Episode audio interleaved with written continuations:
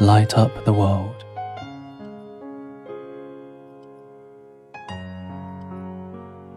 When I was 29, I told myself the next acting job I get, no matter what it pays, I will from now on, for better or worse, be a working actor. So I quit my position at the Professional Examination Services. And now I didn't have either the internet or a cell phone or a job. But something good happened. I got a little theatre job in a play called Imperfect Love, which led to a film called Thirteen Moons with the same writer, which led to other roles, which led to other roles. And I've worked as an actor ever since. But I didn't know what would happen. At 29, walking away from data processing, I was terrified. Maybe I was afraid of change, are you?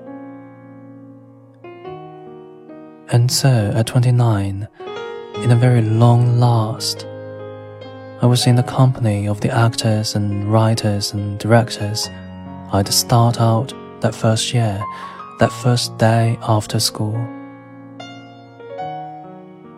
I was, I am, by their sides.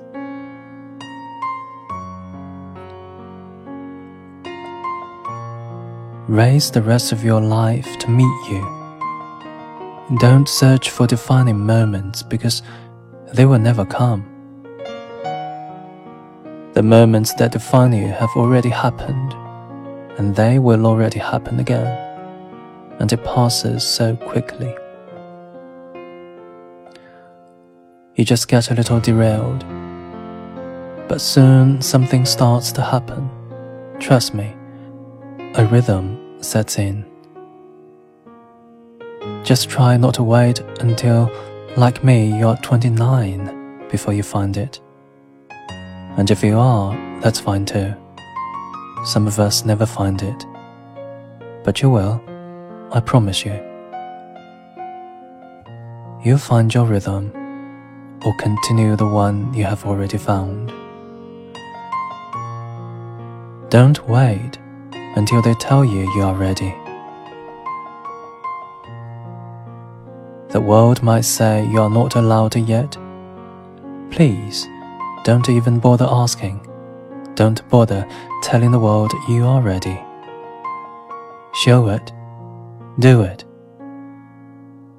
What did Beckett say? Ever tried? Ever failed? No matter.